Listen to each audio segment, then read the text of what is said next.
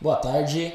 A gente vai receber hoje aqui no podcast da Pontual o pastor Vanderlei Tribeck, que ficou muito famoso, muito famoso no final dos anos 70, começo dos anos 80. Ele foi o primeiro bozo do Brasil. Queria agradecer, pastor, por senhor ter vindo. Valeu por poder abrir a sua história, contar um pouco de tudo que você já viveu na televisão, seus altos, seus baixos. Falou que eu posso ficar à vontade de perguntar o que eu quiser. Então, obrigado por ter vindo. E queria que você começasse contando um pouco aí sobre o senhor, como que o senhor começou, falar um pouco sobre a sua história. Eu quero agradecer em primeiro lugar pela oportunidade que vocês estão me dando de mostrar o que eu fui, o que eu sou e o que eu vou ser, entendeu? E como a gente vem à vontade dar essa entrevista para você, eu estou aqui à disposição para você perguntar o que você quiser. Obrigado, pastor. Obrigado por ter vindo, porque eu sei que você mora no sul, né? Você estava super corrido, veio aqui ontem. Santa gravou... Catarina. Exatamente. Daí vai daqui estava ontem gravando o podcast com o Danilo Gentili, não é isso? Ontem. Já vai viajar hoje de novo. Aí eu te liguei ontem e falei, pastor, me salve, vem aqui, vamos, vamos bater um papo. Você falou, não, vou dar um jeito aqui. Fez uma. Uma malabarismo. Exatamente, consegui um tempinho. Brigadão. E vamos lá, pastor. Conta um pouquinho como, como o Bozo, acho que é o marco, assim, onde todo mundo quer saber, não sei o que lá. Conta um pouquinho como a sua história, como você chegou até lá, como que. Como a sua história antes do Bozo.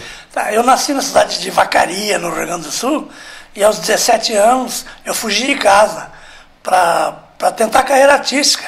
Abandonei a família e fugi com os Periquitos em Revista, que era um show muito famoso do Palmeiras, né, daqui de São Paulo, e, e eu fui embora com eles sem ator ter direito, sem, sem pai, sem mãe, e fui embora. E quando eu larguei ah, eles, eu fiquei meio abandonado. Daí eu voltei para o sul. Aí eu fiquei morando em Porto Alegre um tempo, depois vim para Curitiba. E de Curitiba, um amigo meu, que hoje é falecido, Ali Beraldim, ele é o rei da seda, ex-prefeito de Galha, interior de São Paulo, ele me trouxe para São Paulo e me apresentou para a produção do Silvio Santos para participar do programa dos Calouros. E eu participei do programa dos Calouros, né? É, imitando, fazendo. É, eu fui um dos primeiros de stand-up do Brasil, né? Isso, tudo que eu estou te falando foi lá no início dos anos 70. E aí eu participei do programa, ganhando a, a unânime de jurado. Até o falecido José Fernandes, que não dava nota 5 para ninguém, para mim ele deu. Foi, foi um cantar aleluia no programa, foi, foi lindo realmente. E eu fiz amizade com o pessoal do SBT, da, que hoje é SBT. Antigamente não existia nada disso, né?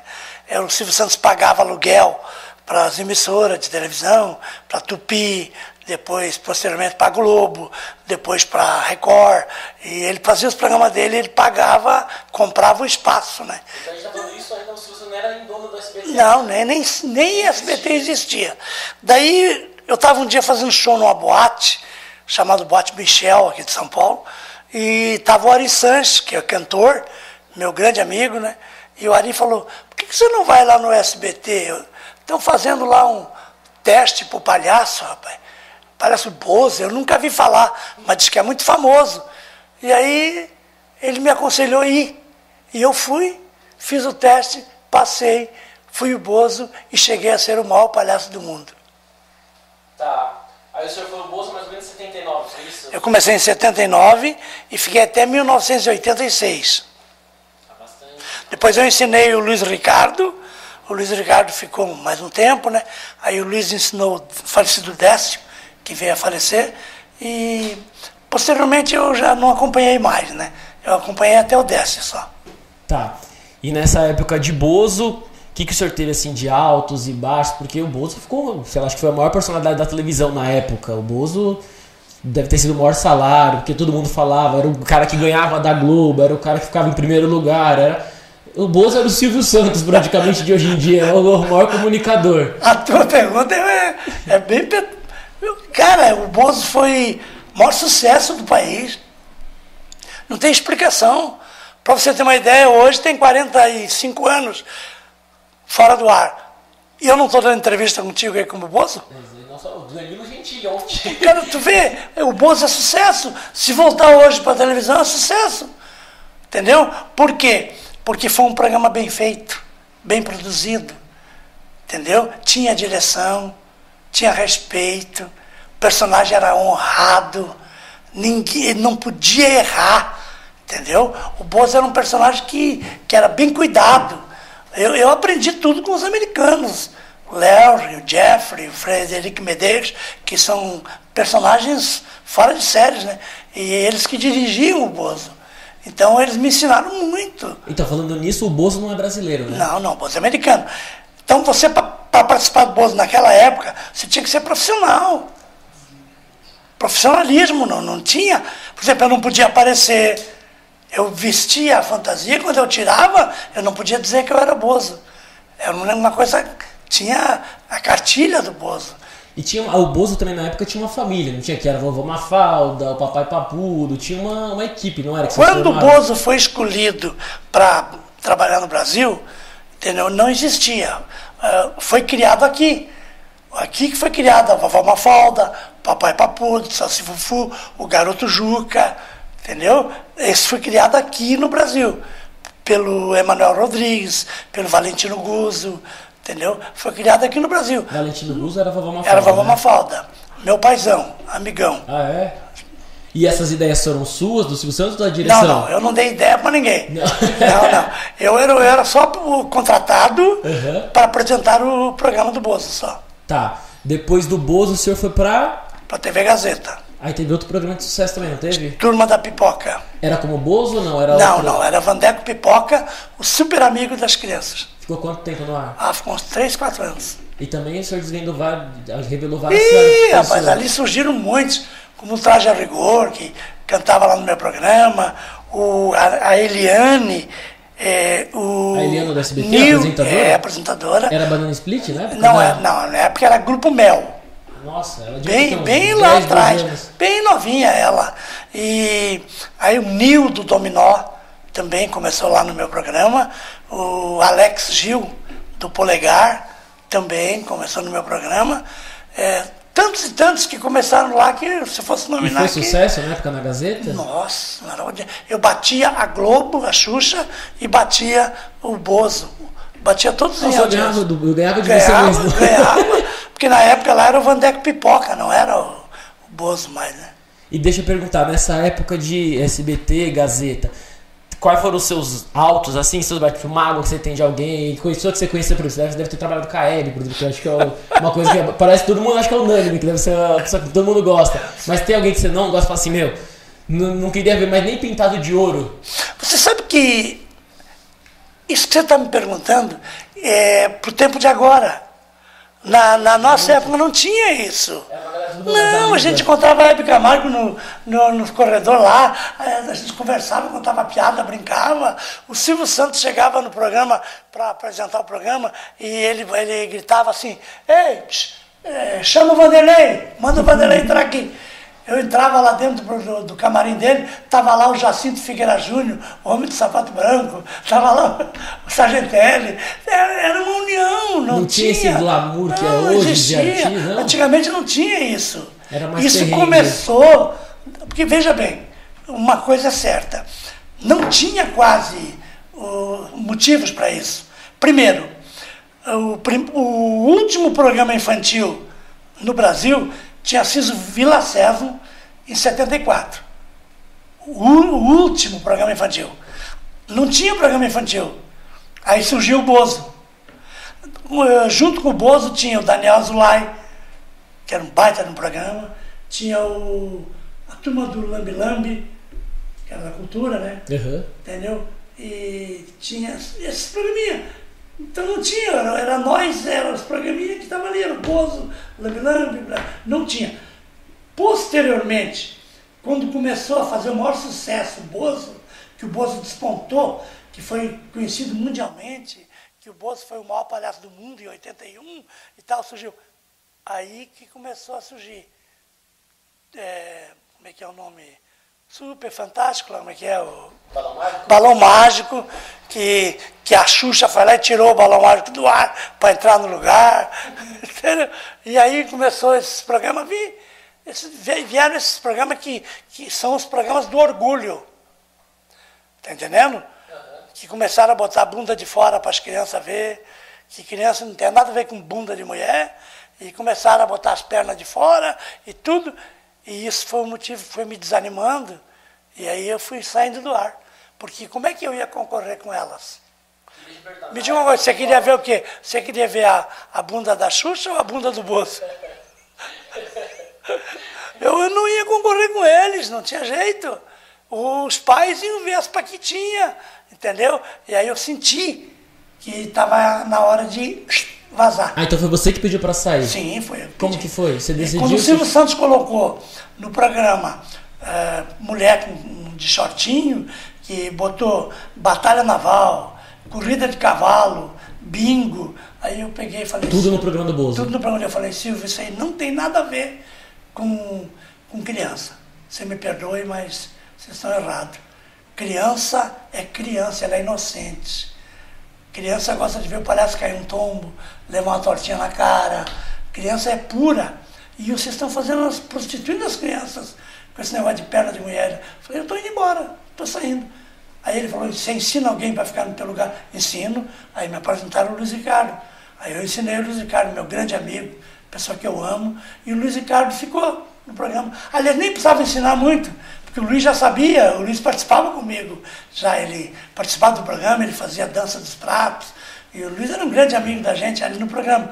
E foi tudo mais fácil, né? E o Luiz, o Luiz assimilou bem, porque ele já era artista de circo, uhum. ele já conhecia, era um baita do artista, e o Luiz Ricardo continuou e fez um excelente Bozo. Em algum momento você se arrependeu de ter largado o Bozo, falando não quero mais, ou... Não, quando eu larguei o Bozo, não tive arrependimento, não. Eu, eu fui para a Gazeta, fiz sucesso, fui para Bandeirantes, entendeu? E depois fui para a Rede TV. Eu sempre tive o meu, meu sucesso. Eu fazia shows pelo Brasil inteiro, nunca tive arrependimento lá. Hoje, se você perguntar no dia de hoje, hoje eu me arrependo. Por quê? Porque a soberba, o orgulho, fizeram com que eu perdesse a fama, o sucesso.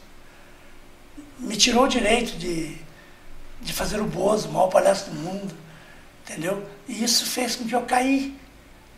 Fez com que eu, com que eu caísse, né? Eu, eu, eu fui para loma. Porque chegou uma época que, lá final dos anos 90, eu já não sabia mais quem eu era. Eu estava perdido. Pô, o cara é o maior sucesso do mundo embaixador mundial da alegria da Unesco, cinco troféus imprensas, três discos de ouro, três de platina, com o nome na calçada da fama. O senhor chegou a ser maior, o maior salário da televisão, chegou? O maior salário, tudo. E eu estava perdido. Eu não tinha mais nada, não tinha mais programa. Né? Era conhecido ainda pela pessoa, mas não era mais aquilo. Então, nesse aspecto, você tem razão de fazer a pergunta. Eu, eu hoje eu tenho arrependimento. Entendeu? Eu menosprezei um cara que me ajudou muito, que foi o Silvio Santos, que era um grande amigo meu. Sabe, eu, eu era um cara que almoçava na casa dele. Entendeu? O Silvio Santos ele parava o carro, e aí eu entrava no carro para a gente ir almoçar junto, sabe? Um baita de um amigo. Eu acabei perdendo esse amigo. Mas retomou depois ou. Não, a gente nunca mais teve aquela amizade que tinha. Entendi. Não, a coisa desandou entendeu? E não, tipo, então, nesse aspecto, eu te respondo que eu tenho arrependimento. Tá. E me fala uma coisa, quando, quando o senhor o maior salário da televisão, quando, com certeza isso traz muitas coisas boas e algumas coisas ruins. O que que te trouxe de bom e depois, quando o senhor meio que perdeu tudo, o que que te trouxe de ruim? Primeiro que riqueza não preenche o coração. E fama e sucesso não te leva a lugar nenhum. Mas isso você pensa hoje ou já pensava isso na não, época? Não, lá atrás nem pensava. Eu não tinha cabeça para isso. Tá. Eu, lá eu tinha dinheiro, eu era rico, era soberbo, era orgulhoso, era nojento. Ninguém sabia nada, só eu que sabia. Porque eu era um cara novo e o sucesso Quantos veio para minha cabeça. Tinha? Eu tinha 28 para 29 anos. O sucesso veio para a cabeça e, e eu, de um artistinha de boate, virei o maior palhaço do mundo. Então subiu tudo para a cabeça. Então hoje eu me culpo, eu me culpo, uhum. mas eu peço que ninguém me culpe, entendeu? Porque eu já assumi, entendeu? Hoje eu me arrependo de tudo. Então o que acontece? Hoje, se fosse no dia de hoje, por exemplo, eu fazia tudo diferente. Por exemplo, É feio ter dinheiro? Claro que não é. Mas Jesus disse: o dinheiro é a raiz de todos os males. Tudo gera em torno do dinheiro. Se não fosse o dinheiro lá no SBT, eu não teria soberba. Eu não teria orgulho. Porque eu não sabia naquela época administrar o dinheiro. E a Bíblia diz que maldito és tu que é escravo do dinheiro. E eu era escravo do dinheiro. Então eu usava o dinheiro para quê? Traía minha esposa, tinha várias amantes, dava caro de presente para as namoradas, pegava uma namorada aqui em São Paulo e entrava no avião, ia jantar no Rio de Janeiro e voltava de avião de novo. Fazia essas coisas porque eu tinha dinheiro, eu era rico e eu não sabia administrar o dinheiro. Então, esse que é o problema que muitos não entendem. Se você sabe administrar o seu dinheiro, Deus te abençoe. Mas se você não sabe, você vai para o caminho mal. Você escolhe o caminho do mal. E eu escolhi o caminho do mal, porque eu não sabia, eu não tinha, eu não era preparado. Eu nasci em, em berço pobre, meu pai era funcionário do batalhão, eu não tive estudo, eu estudei até o terceiro ano primário, não tinha cabeça preparado para o sucesso que veio para mim. Então eu, eu me perdi na beira do caminho. Tá, então vamos entrar agora na parte que eu acho que deve ter sido uma fase complicada na sua vida. Você realmente perdeu tudo, né? Você chegou a ser morador de rua, você. Como que foi essa isso, fase? Isso, foi isso, ano? isso tudo foi no ano de 2000, quando a minha esposa, ao saber de tudo que eu fazia, que eu traía ela, que eu, que eu tinha amantes, que eu tinha tudo, eu, eu cheirava cocaína, fumava maconha, era um bêbado, tomava 70 chopp numa noite, só em mulherada, em boates, em, em bailões, e, e, só em orgias, entendeu? E a minha mulher sabia de tudo. E um dia ela resolveu dar um fim no nosso casamento de 22 anos. Você já estava no sul? Já. Eu morava em Balneário Camboriú, de frente para o mar, num apartamento que tinha piscina e sauna. Tinha seis carros importados na garagem. Minha casa só frequentava rico, porque eu tinha nojo de pobre, eu odiava crente, pastor para mim era tudo ladrão, entendeu? E hoje eu sou pobre, crente e pastor. Tá, e daí você foi. Como você foi de um apartamento em Santa Catarina, frente pro mar, seis carro importado, frequentando festas de jogadores, não tinha? Você tinha amigos jogadores? Ronaldinho né? Gaúcho, meu. Ronaldinho meu Gaúcho? amigo, eu, Ratinho, de Camargo, Álvaro Dias, todos meus amigos. Frequentavam a minha E casa. como que você perdeu tudo? Como que você acaba sendo. Porque a gente tá falando de. Hoje seria um cara milionário. Como que você acaba com tudo isso tão rápido? Quando sai o, pilar principal é da tua casa, a casa desmorona. Então a minha mulher resolveu dar um fim no casamento.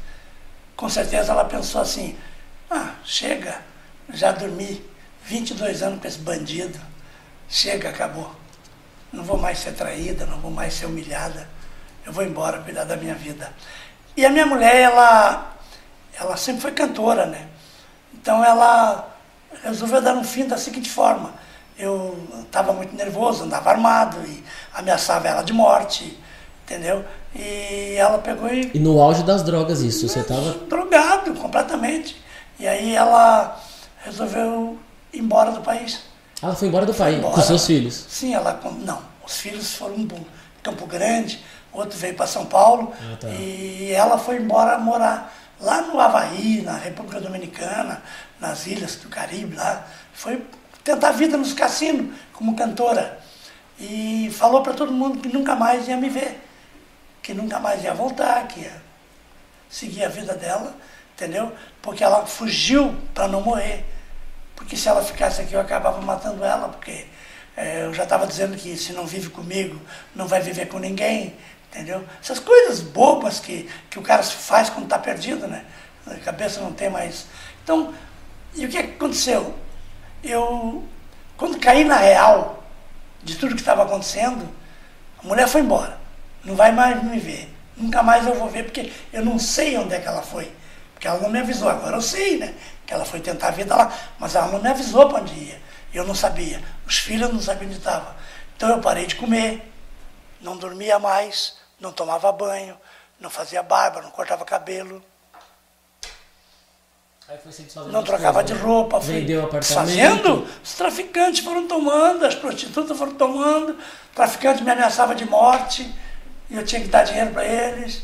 E foram tomando meu dinheiro, tomando tudo. Quando eu dei em conta, eu estava dormindo em cima de um papelão na rua, sem ter onde morar, que eles tomaram até meu apartamento. E como você se recuperou? Como você retomou sua vida? Porque Aí- você realmente chegou no do Aí é que a coisa fica boa. Porque a, a- Não sei se você entende, mas a maior parte das pessoas que estão ouvindo, que estão vendo o, o programa, sabe de que só existe uma solução em nossas vidas. E essa única solução em nossas vidas é o caminho de Jesus. Quando Jesus quer alguém para ele, ele permite que a fraqueza tome conta da pessoa. Ele permite que a pessoa perca tudo. Ele, perdi- ele permite que você fique doente. Permite que você vá para uma cadeira de roda. Ele permite que você fique cego. Ele permite tudo. Porque ele te quer. E a única maneira dele te levar é assim. Porque você não vai. Você tem dinheiro, você tem fama, você tem sucesso, você é reconhecido. Você é um verdadeiro Deus. Para você, você é um cara. E aí, como é que Jesus vai te levar? Então ele começa nesses detalhes. Permite que as coisas vão acontecendo para te diminuir, para você indo. tá? Aí quando você está lá jogado no chão, sem força nenhuma para se levantar, é ali que ele entra. Olha o que aconteceu comigo. E como que foi esse, Ah, essa virada de chave? Eu estava dormindo em cima de um papelão com um montinho de areia de travesseiro e eu tive um sonho. E no sonho Jesus apareceu para mim. E falou aí ele disse para mim assim: Filho meu, eu sempre te amei, mas a tua fama, o teu dinheiro, teu sucesso, teu orgulho, a tua soberba, nunca deixou eu chegar perto de você. Porque você sabia que Jesus não chega perto dessas pessoas. Jesus não anda atrás de você. É você que tem que ir atrás dele. Ele não precisa de você, cara. Ele é Jesus, Filho de Deus. Aí ele permite que tudo aconteça, porque quando ele, ele quer alguém, aí ele vai atrás. E ele foi atrás de mim. E ele disse, filho, eu sempre te amei, mas não dava, né? Então eu permiti que tudo acontecesse. E agora eu vim aqui te dizer que eu vou cuidar de você. Levanta desse lugar. Você vai ser um grande vaso em minhas mãos. Jesus disse isso para mim. E eu não entendia nada. Você não conhecia Jesus? Eu nunca tinha ido numa igreja. Nunca tinha feito uma oração. Eu nunca fazia o bem para ninguém. Cara, comecei a caminhar na calçada sem entender o que estava acontecendo. Ué, vou cuidar de você. Você vai ser um grande vaso. Eu permiti que tudo acontecesse. Mas eu não sabia o que estava acontecendo. Agora eu sei. Hoje eu sou pastor, pô. Hoje eu sei que foi Jesus. Tudo, tudo eu sei hoje. E é uma coisa que só crente acredita. Quem não é crente fica. É, esse cara enrolando, está inventando história. É verdade, a pessoa fica assim de você. Mas é a pura verdade. E Eu daí quais foram os seus primeiros passos Então, eu depois estou parado na calçada, vem um moço me abraçar. Aquele moço me abraçou, sujou toda a roupa dele, tava, tinha até cocô na roupa, tinha, fazia, urinava nas calças, estava fedendo, cheio de ferida, com câncer de próstata, diabético, que chegava a 850, estava podre, esperando a morte chegar lá. Aquele moço me abraçou e disse no meu ouvido assim, Bozo, você só precisa de Jesus Cristo na tua vida. Aí mudou tudo. Porque daí eu comecei a entender que foi Jesus que falou comigo lá. E quem que é esse? Você tem, sabe quem é esse cara? Você tem Sim, contato com ele ainda? Alexandre Francisco, dono da rede de postos Sonho Meu, um homem podre de rico que não sabe que tem tanto dinheiro lá em Balneário Camboriú. Né? É meu amigo até hoje. Nunca vai ser meu. Sempre vou, vou lá visitar ele, tomar café com ele, entendeu? Então, continuando, à noite eu estava na igreja aceitando Jesus. Aí me levaram para casa dos crentes lá, me deram roupa, deram banho, fiz barba, cortei cabelo. Voltei a ser gente de novo. Me deram comida, eu comi. No outro dia, Eu fui lá no posto de gasolina do senhor Alexandre pedir emprego para começar de frentista lá no posto. E ele não me deu emprego e me deu um terreno de oferta avaliado em um milhão de reais. Três dias de crentes. Eu já era dono de um, de um terreno no centro de Balneário Camboriú. Cinco meses de crente, convertido ao Evangelho. Eu era um mega empresário, patrão de 15 funcionários. Eu era proprietário do terceiro maior restaurante de Balneário Camboriú. E como que você montou esse restaurante? Se você Tudo não tinha com dinheiro? oferta. Tudo com oferta? Tudo. Caminhões de, de material de construção chegava lá e dizia, ó, o seu Raul mandou trazer aqui para você de oferta aí, areia, tijolo, telha, cimento. Chegava o outro, ó, o seu fulano mandou trazer aqui os pisos e tal. Porque correu o boato na cidade. E o Alexandre, o dono do posto, um cara muito bem quisto. E aí nas reuniões dele ele começou a dizer, ó, eu doei um terreno pro, pro Bozo começar a vida dele, estava de mendigo, mas é um cara legal, eu sempre gostei dele, é, era meu ídolo e tal. Então, correu o boato. E aí todo mundo queria ajudar. Todo mundo começou a ajudar, né? E foi aí que você começou a retomar a sua vida? Filhos, esposa, Não, não, não, que... ainda, ainda demora, Ah, cara. demora? Ih, complica. Aí eu tô lá, na, lá com o material, tudo lá, no terreno. Quem vai fazer o serviço? Você sabe algum pedreiro que trabalha de graça? Algum pintor, encanador? Ele sabe? Difícil. Pois é, cara. Aí que estão os mistérios de Deus na tua vida. Vieram quatro crentes da Assembleia de Deus. Quatro. Chegaram para mim e falaram assim, irmão, a gente viu a sua conversão. O senhor aceitou Jesus lá na igreja. E um amigo nosso comentou que o senhor está com todo o material aí, mas o senhor não tem dinheiro para mão de obra. Então, eu- sou pedreiro, aqui ele é pintor, encanador, eletricista. Nós se reunimos lá na igreja e a gente vai lhe ajudar. O senhor vai. Nós vamos levantar a obra para o senhor. Tudo aqui, nós vamos trabalhar aqui para o senhor e o senhor vai nos pagar depois que o senhor abrir o restaurante. Agora, me responda, não é de Deus?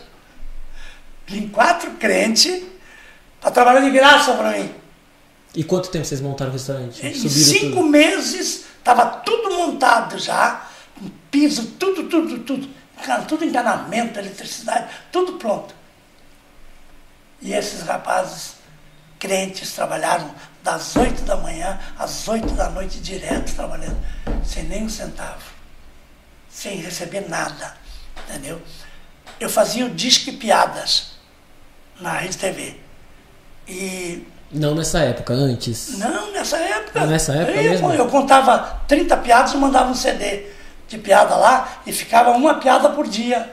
A pessoa ligava lá, é, 939, 39, a pessoa ligava e ouvia uma piada. E pagava, era descontado da telefônica, um real e 41 centavos por ligação. Cara, dava 10 mil, 20 mil ligações por dia Pra escutar a piada? para escutar piada. E eu ganhava um dinheirão.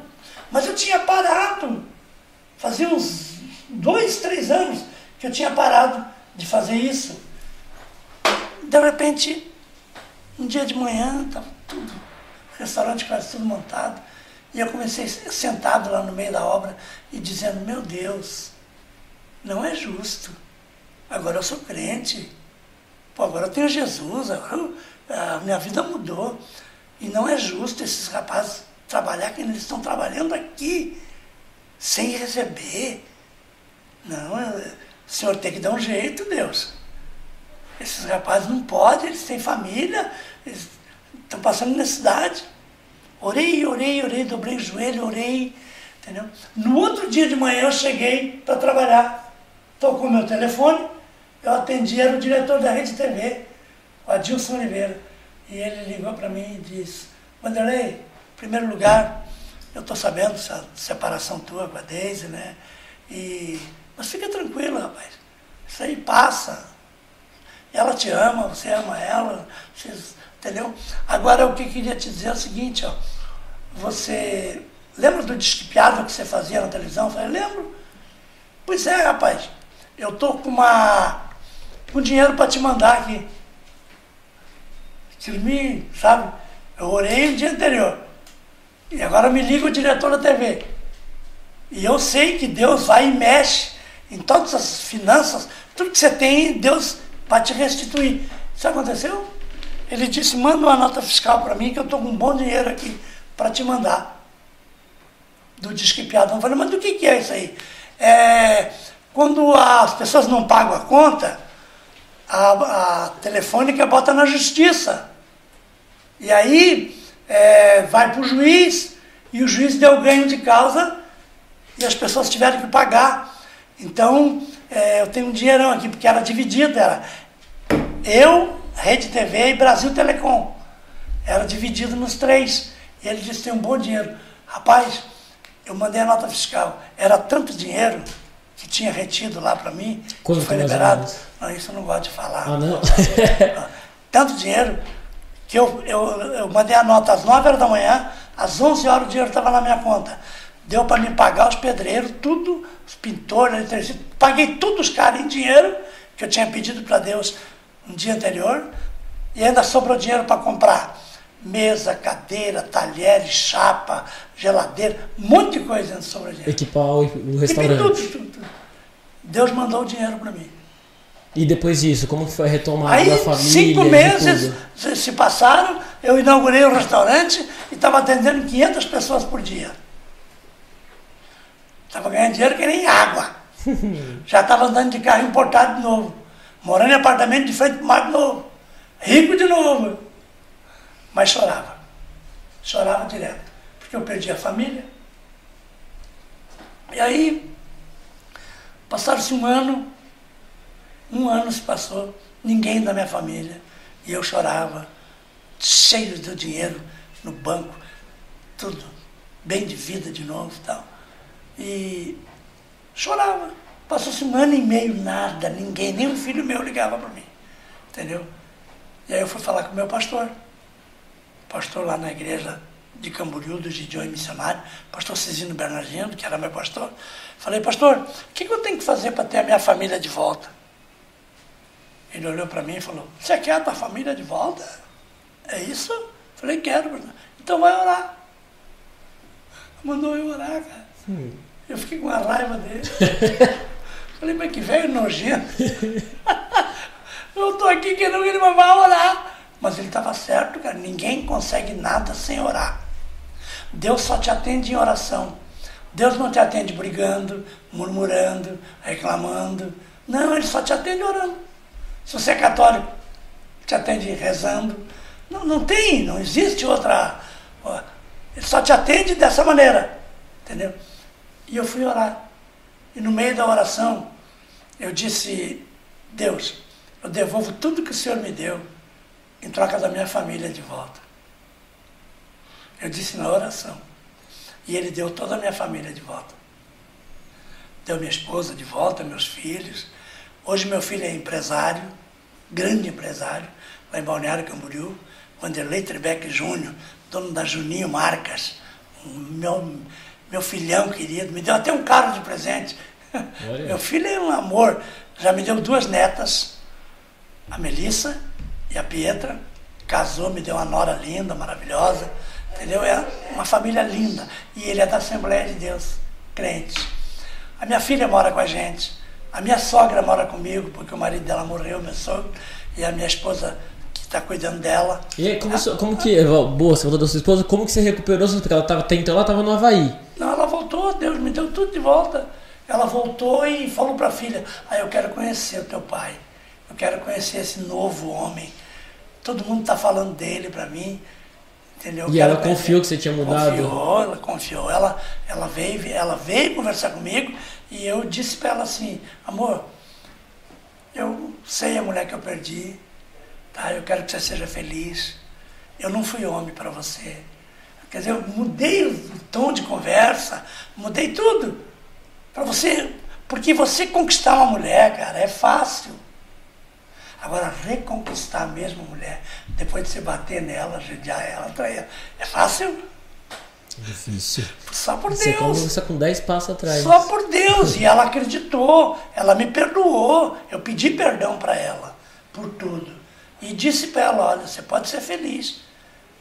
E aí ela foi que ela falou para a filha, falou, meu Deus, seu pai me convenceu. E aí começou a me sondar, sondar, sondar, e dali uns dias ela resolveu voltar para mim. E depois você nunca mais teve uma recaída? Não, nunca mais, nunca mais usei Nem droga. com drogas, nem com Nada. nem bebida, nada, Nada. nada, nada. Hoje eu sou um homem honrado, eu sou guiado por Deus. Hoje não sou eu que vivo, é Cristo que vive em mim. Hoje eu não tenho mais espaço para nada. Bom, eu não, eu não tenho mais nada a ver com o mundo. Entendeu? Respeito o mundo porque eu vivo aqui neste mundo. Mas eu não tenho nada a ver com o mundo. Hoje, quem quiser errar, que erre. Se vier pedir conselho para mim, eu dou. Se não vier, o problema é dele. A vida foi ele que ganhou, ele faz o que ele quer, entendeu? Eu não, não tenho mais nada. Então o que acontece? Vamos supor, o Silvio Santos em 2017 me fez uma oferta para voltar para a televisão. Em 2017? É. Agora então. 2017. E eu não quis voltar. E ele me ofereceu uma, uma nota, uma grana para me voltar. Como Bozo. Como Bozo. E eu disse para ele que não, porque Jesus chegou primeiro que ele. Mas o que que isso interfere? O que Interfe- mudaria? Interfere que Jesus me quer só para ele. E não daria pra você continuar Não tem, Jesus não divide nada com ninguém. Entendi. Jesus é 100% ele. Como é que você quer que eu sirva dois senhores? Eu vou amar um e odiar o outro. Como é que eu vou amar os dois senhores? Aí eu vou trabalhar no SBT, pra, pra, fazendo palhaçada, eh, ilusão, vivendo no mundo da fantasia, mentindo e tal. E vou servir Jesus, na verdade. Jesus não tem nada a ver com palhaçada. Você tem que escolher um caminho na sua vida. E você escolheu o caminho, a verdade e a vida, que é Jesus. Siga ele. E agora, aproveitando você retomou o Bozo, só uma fofoca curiosidade, sei lá. Tem alguma história do Bozo e o Ronald McDonald's, não tem alguma coisa assim? Não sei se foi o primeiro, Tem no, no início do Bozo, isso foi lá no início, lá nos anos 40. 40? Isso, lá quando o Léo estava criando o Bozo lá, né? E eles, o Ronald McDonald participava do programa do Bozo também. Ah, é? É. Então o Bozo, Tem na verdade, é vídeo, se você americano. procurar aí na internet, você vai encontrar o vídeo. O Ronald McDonald's com o Bozo. Isso, você vai encontrar ele. Olha que encontro inusitado. tá, e daí depois você falou esse não pro SBT, continuou. Hoje o senhor é só pastor. Sou pastor, eu congrego na Assembleia de Deus, sede de Criciúma. Meu pastor é o pastor Roberto Overler. Mas você tem uma, você tem uma sede sua ou você prega pelo Brasil? Porque agora Não, daqui eu você sou- tá indo para vários Eu lugares. sou pastor né? itinerante. Tá. Eu sou palestrante. Então as igrejas ligam e me convidam para ir dar uma palestra e dar esse testemunho que eu estou dando para você nas igrejas. Porque a maior parte dos crentes, das pessoas eles não assistem eh, internet, a maior parte não vê. Tem, tem essas pessoas que não, não vivem fechados no seu mundinho Uhum. e não assistem, né? Entendeu? Eu, eu, por exemplo, sou sincero para você, eu não vejo televisão. Por que, que eu vou ver televisão? Para ver só palavrões e, e bunda de mulher e, e só e um traindo o outro e, e só. Ah, que, que eu vou, vou, ver o que lá? Então eu não vejo, Entendi. eu não assisto. Quando eu ligo a televisão, é para ver um futebol ou para ver um. um O Bozo torce pra que time? Não, eu era, quando eu era, antigamente, há, há 20 anos atrás, Uhum. antes de me converter, eu era do Grêmio. Ah, do Grêmio? Entendeu? Mas hoje eu nem sei nem quem é o goleiro do Grêmio mais. não, não, tenho- não tenho mais interesse. Eu torcia pro Palmeiras aqui em São Paulo também. Entendeu? Pro Palmeiras? E eu levava meu filho, que até hoje é palmeirense. É, Palmeiras Juninho- tá numa boa O fase. Juninho é doente do Palmeiras, entendeu? E ele, e ele, eh, eu levava ele no estádio, ele entrava com o Rocha, que era o centro médio do Palmeiras, com o Baltazar, que era o centroavante, ele levava o meu filho no colo. Virou palmeirense doente. Aí, aí. Entendeu? Então eu, eu não, não tenho mais espaço para essas coisas, sabe? Não tenho. Eu vou ficar vendo o quê? Eu vejo programas evangélicos, que é para me aprender, para me estudar a Bíblia. Então eu assisto. Qual é o seu objetivo hoje? O meu objetivo é alcançar a minha salvação. E profissional? Profissional, não, não, não. Eu, eu não sou Ser um prof- grande pastor, ser uma. Ou não, você não considera isso Primeiro, profissão? não existe esse grande pastor. Não. O grande pastor é Jesus. É, mas eu digo assim, por exemplo, hoje a gente tem grandes representantes, sei lá, o Ed Macedo é um grande Não. representante da Universal, Me tem o poupe, Silas ó, Malafaia. me poupe de comentários sobre esse pessoal. Ah, é? Eu, eu sirvo o, o verdadeiro pastor. que é E- Jesus. E, ele vive. Ele fala comigo todos os dias. Ele me dá livramentos. Ele guia o meu carro comigo. Eu boto a cabeça no travesseiro para dormir depois de orar. Eu durmo em um minuto. Até falando você falou agora não de tenho carro. nem problema com nada. Eu sirvo você. Eu sou esse cara que você está vendo aqui, ó. Tranquilo. Tranquilo, não tenho mais problema. Agora, para que eu vou ficar falando mal desse ou daquele, criticando esse ou aquele? Para que eu vou arrumar sarna para me gozar? Ah, acho que não tem que desmerecer o outro pra crescer, Deus exatamente. abençoe todos eles, Sim. entendeu? Mas respeito, entendeu? Eu tenho certeza que eles também me respeitam. Hoje você tá com quantos anos? Eu estou com 71. E você, eu te fiz uma pergunta agora há pouco, eu vou te fazer de novo para escutar a mesma resposta. E você viaja o Brasil todo sozinho, dirigindo, na cara e na coragem. Nunca vou sozinho. Vai com quem? Eu levo um que não paga nem hotel. eu ando com Jesus. Só Jesus. e zero medo. Zero, zero. Cara, eu, eu sou tão cuidadoso nesse aspecto que eu não dou carona para ninguém. Muitas pessoas podem levar para um lado agora, ah, mas, por quê? Porque eu não conheço ninguém, eu, não- eu vivo só viajando, não sei, entendeu? E aí o que acontece? Por exemplo, vou te dar só um exemplo aqui. Sou casado, amo a minha esposa. Ela está lá cuidando da mãe dela, eu estou viajando. Aí vem um cara e pede para me dar uma carona com uma menina que vai pegar um ônibus ali em tal lugar.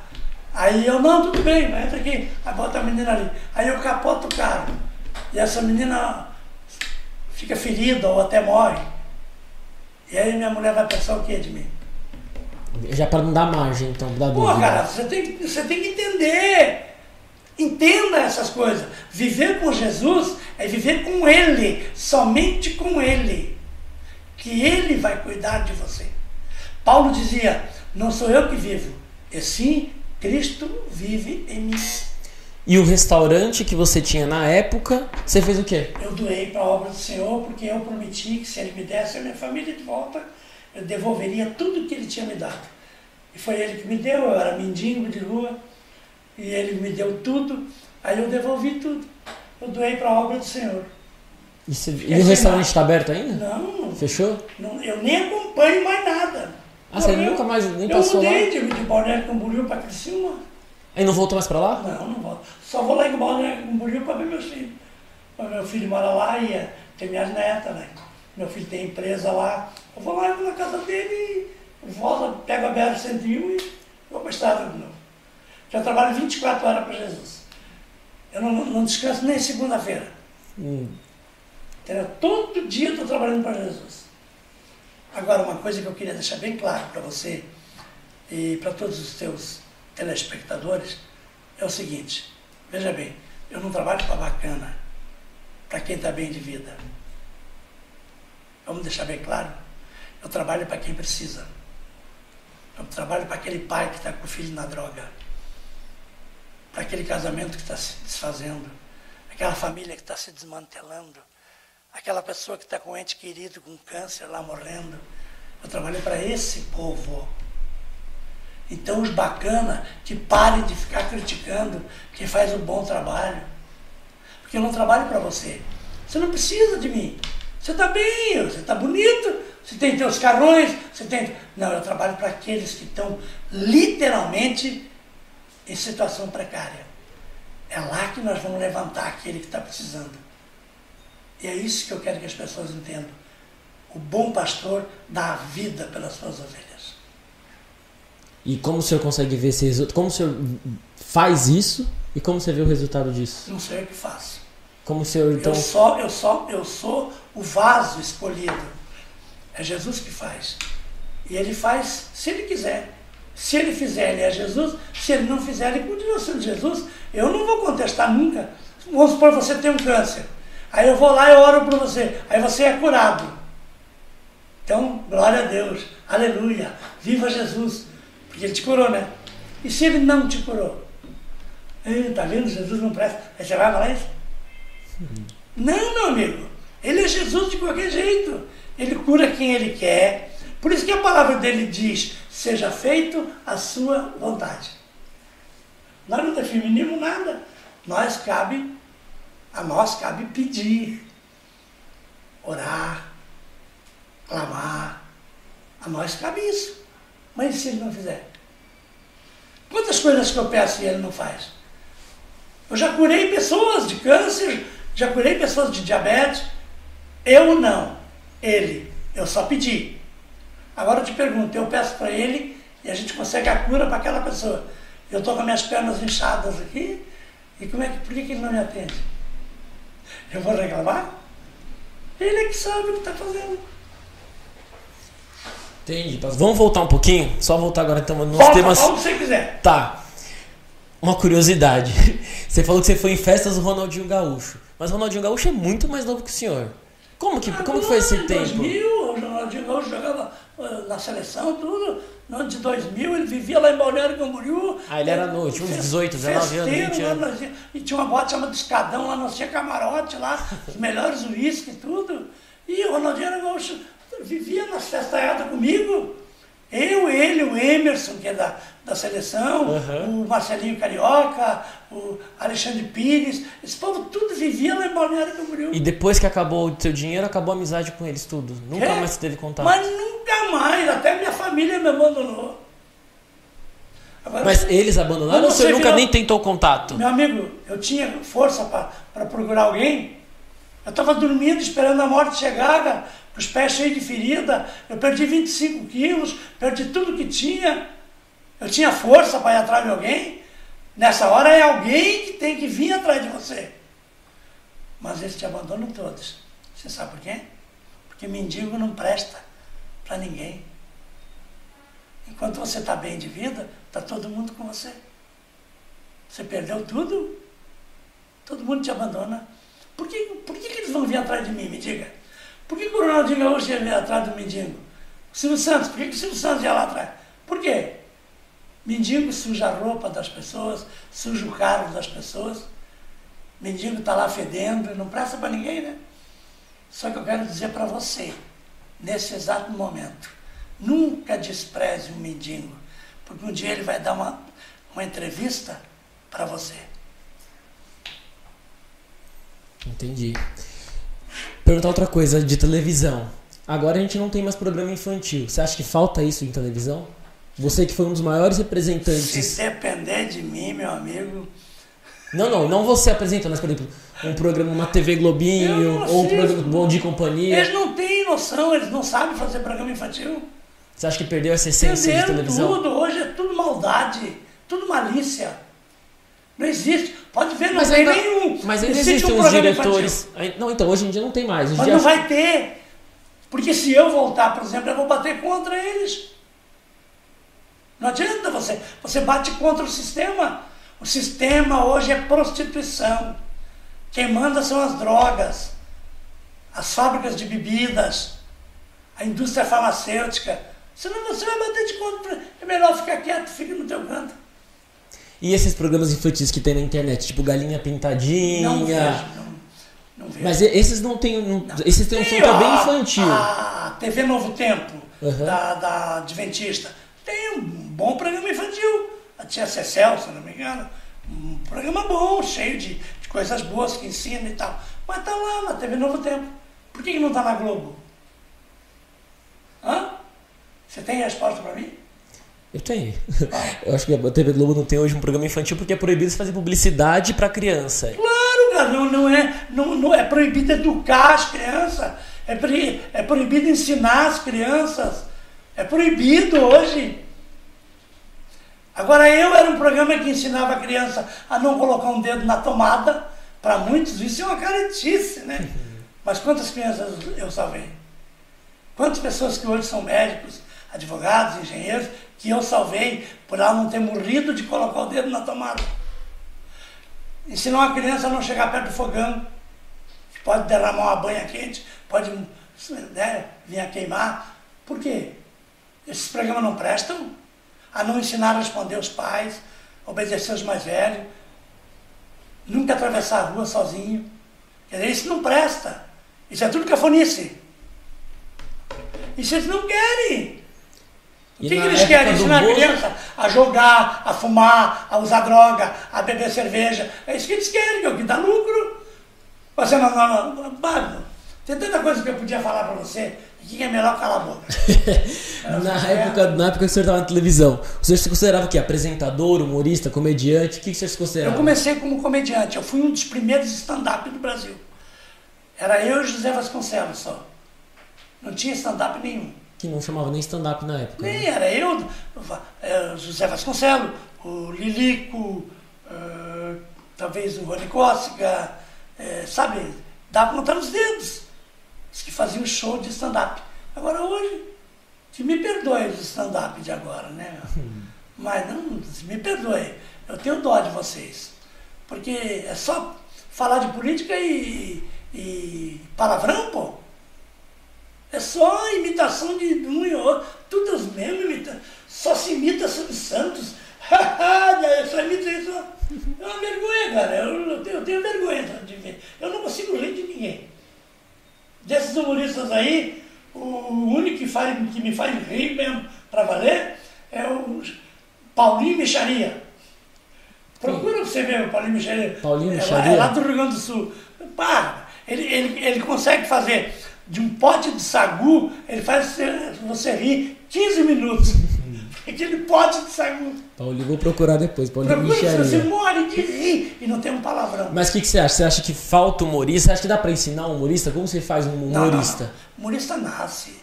Eu nasci com, com 10 anos de idade, eu era o, o, o caipira do casamento na igreja. Eu que era o casamento do São João lá, eu já dizia poesia, eu era o trovador da igreja.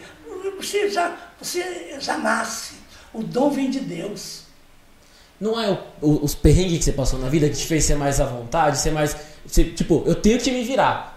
Você não acha que é uma coisa mais ou menos assim? Não, eu- Porque no Ceará tem muitos humoristas. acho que você tem razão. E tem uma galera que fala assim que consegue, o- fa- consegue rir da desgraça. Mas vem cá, de todos esses humoristas que tem no Ceará, entendeu? Quem que você acha que é o melhor? Tom Cavalcante? Aí eu gosto do Tom, eu Tá, gosto do agora- Tiro Lipa, eu Tá, gosto mas do. agora vem. Mas o Tiro Limpo tem graça? Eu acho ele bom. Me perdoe, eu, eu eu respeito, Lógico. mas eu não. Tiririca, eu não acho graça, pô. Se ele fosse tão engraçado, fosse tão, tão humorista, tão palhaço, ele não teria ido pra política. Porque ele, ele era tão bom palhaço que virou político. É, meu amigo. Vamos ser sinceros. Chico Anísio foi político? Jô Soares foi político? Vai, vai, vai ver. Ronaldo Golias foi político? Então, mas Não, Jô Soares- Você tem que entender que aquele que nasceu com o dom de ser, entendeu? Vai ser. Vai ser e vai ser sucesso, porque ele nasceu para ser sucesso. É o, o meu caso é diferente. Isso Jesus me escolheu, entendeu? Ele, Jesus me escolheu. E quando Jesus me escolheu, entendeu? Ele me escolheu para me sentar num lugar. E se eu não sentar naquele lugar, ele vai lá e me bota lá sentado. Não adianta. Ele me escolheu. Hoje eu não sou mais humorista.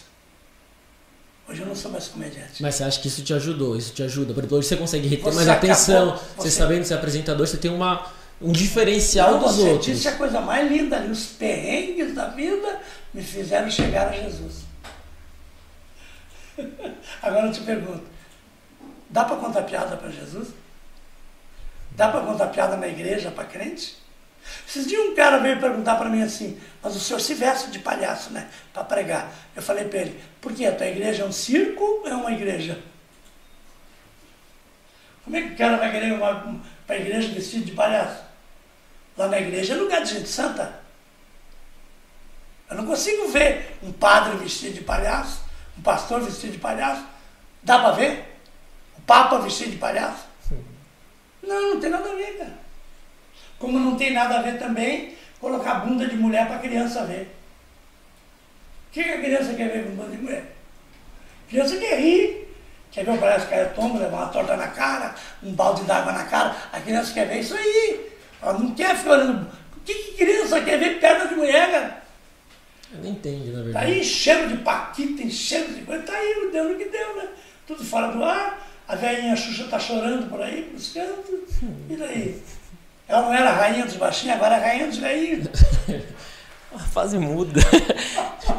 e deixa eu perguntar, de todo esse momento, toda a sua vida, você já teve um momento de depressão, não teve? Ah, total. Peguei uma depressão profunda. Perdi a autoestima, fiquei ansioso. Isso Eu não foi, comia, isso foi eu na não época de dormia. qual? Agora, no, no- em 2000, por causa da separação da minha mulher. Ah, foi depois da separação. Sim. Esse foi. E cara, eu fiquei cinco meses sem comer, eu perdi 25 quilos, eu só usava droga. Eu paguei um preço para estar aqui dando entrevista para você. Eu tenho uma história desde lá de trás até agora. Só que eu conheço os três lados da moeda: cara, coroa e a borda. Tá, e você acha que desses três. de- Lógico que a gente vai. Acho que o senhor vai falar que o seu melhor momento é agora. Mas desses três momentos, o que o senhor mais sentiu que o senhor estava bem foi qual? Não, acho que aí você, tem, você até se equivocou de Não. falar que agora. Não, todos os momentos foram bons. Tudo me deu aprendizagem. Você acha que ser amigo do Silvio Santos não foi bom? Foi, mas eu acho Meu que. Deus do céu, cara, Silvio Santos é um, um amor de pessoa, um baita de um amigo, pessoa que eu amo. Eu, eu, eu só sou alguma coisa na vida porque o Silvio abriu a porta para mim. Meu amigo, eu me arrependo de ter saído. Tá entendendo? Então, momentos bons. Aí você vai me chamar de louco. Eu aceito. Eu aceito porque é o- Jesus usa os loucos para confundir os que não são. então vamos lá. Você acha que a separação da minha mulher não foi um, um momento maravilhoso na minha vida? Foi um momento especial. Foi talvez o melhor momento da minha vida. Foi a minha mulher embora. Que é ali que eu me deleitei. Eu entendo que, por exemplo, isso foi isso com que o senhor se endireitasse. Mas eu, tipo, eu eu considero os momentos eu bons teria da minha conhecido vida. Jesus, eu teria conhecido Jesus maravilhoso se a minha mulher não tivesse ido embora. Não, eu entendo. Eu Você vai ficar na dúvida. É. Pode ser que sim, pode ser que não. Mas Jesus planejou tudo. O plano foi dele. Ele permitiu que a mulher fosse embora. Ele permitiu que eu perdesse tudo. Ele permitiu que eu virasse mendigo de rua. Ele permitiu. Tudo foi a permissão dele. Por quê? Porque ele já tem um projeto na tua vida. O que, que você vai ser daqui cinco minutos? Não sei. Ele sabe. Nunca, nunca, nunca tome peito, sendo que a vida não é tua. Se a vida fosse tua, você não morria. É, é que quando eu falo sobre melhores momentos, é que a gente sempre imagina, por exemplo, o que eu quero pro meu filho, o que eu quero. Coisas que eu quero repetir pra mim, coisas que eu Mas quero. Eu aí já é voltaria. outra- aí já é outro assunto. É que eu acho que isso te. Por exemplo, com certeza Ó, isso te o que eu tornou o quero- homem me que é hoje. O que, que eu quero para meus filhos? O bem. Eu quero educá-los, para que eles venham ter uma boa vida, para que eles venham educar os filhos dele. E eu não era esse homem. Eu não eduquei meus filhos. Eu não criei meus filhos no caminho certo. Eu tinha dinheiro, dava mil reais por semana para cada um, pronto, achava que isso era interessava. E aí? O que aconteceu? Perdi todos. Porque não era dinheiro. Entendi, pastor. E eu agora conto um pouco do seu momento atual. Hoje, o que o senhor tá fazendo? A sua esposa é cantora ainda, não é? Vocês mudaram Sim, minha esposa canta, tem dois CDs gravados. E, Que é a Daisy Tribeca, não é só isso? que ela, agora, no momento, ela não está viajando comigo. Porque ela está cuidando da mãe dela, né? Tem uma Daisy, ela, e ela é exclusiva, pontual, duplicação. a Daisy faz os serviços aqui Ela com a tá- gente. é. Então ela, eu tenho ah, um prazer muito grande, né? De- quando ela está viajando comigo. Mas Jesus coloca a gente em prova. E ele coloca em prova só quem ele ama. Então ele coloca a gente na prova. Quer dizer, talvez o pai dela faleceu, entendeu? E ela veio a, a ter esse, esse problema de cuidar da mãe. E Deus pode estar colocando a gente numa prova para dizer assim, eu quero ver se ele vai viajar sozinho. Quero ver se ele vai viajar sem a mulher dele aí, entendeu? É, quero ver agora, velhinho, 71 anos, os pés tudo inchados tudo, quero ver se ele vai viajar sozinho. Deus pode estar dizendo isso. E aí se agradou ao saber que eu estou viajando sozinho. E ele está cuidando de mim e está cuidando deles. Entendeu? Enquanto eu estou aqui, ele está lá. A vida, a vida é maravilhosa. O problema é nós. Porque Jesus é bom, nós é que não prestamos. Tá. Outro é que é o contrário. Vai dizer que Jesus não traz você é bom. Não, não é, é. A realidade é essa, não adianta. Ninguém vai viver na mentira, a gente vai viver na verdade. Eu sou a verdade, o caminho e a vida. E ninguém vai ao Pai se não passar por mim. Eu estou passando por Ele, porque eu quero ir para o céu. Eu quero ter vida eterna. Pastor, a gente está chegando no finalzinho agora. É, queria que você falasse um pouco agora do seu. Engraçado, nós começamos no começo e estamos chegando no final, no hum, fim. Não é não? Loucura, né? Queria que você falasse um pouco agora daqui para frente, prospecção de carreira, o que o senhor imagina. O senhor... Carreira, na verdade, não, que agora o senhor daqui tá indo, vai, passa por várias igrejas, vai para agora para Uberlândia, não é isso? Eu quero para o Ceará. Ó, eu quero trabalhar para o meu Senhor. Eu não tenho mais, mas eu tenho certeza de que eu não volto atrás. Porque a Bíblia diz: se alguém está em Cristo, nova criatura é. As coisas velhas já passaram e eis que tudo se fez novo.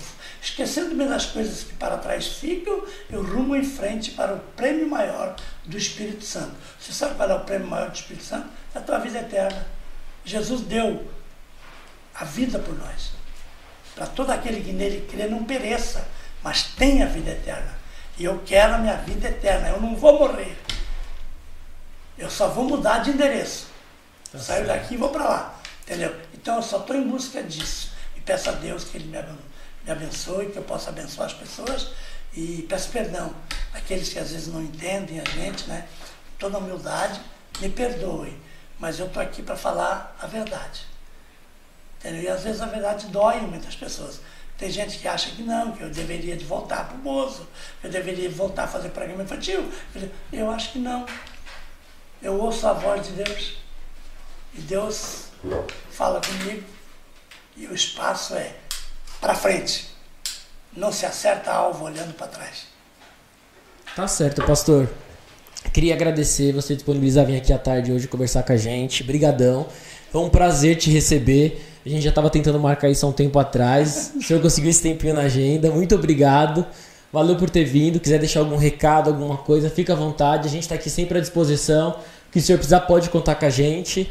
E brigadão. Eu quero agradecer a vocês pelo almoço, tá, pelo carinho. vocês sempre foram muito carinhosos comigo e eu tenho muito respeito por vocês. O trabalho de vocês é de primeira, eu sou, já sou cliente aqui na empresa, entendeu? E quero deixar uma mensagem de otimismo para as pessoas. Creiam mais, amem mais, ajudem mais, porque a palavra de Deus diz: aquele que tenta ser alguma coisa, não sendo nada, engana-se a si mesmo. Tá certo, pastor. Muito obrigado. A gente conversou hoje com o pastor Vanderlei Tribeck, o ex-bozo. obrigado, pastor.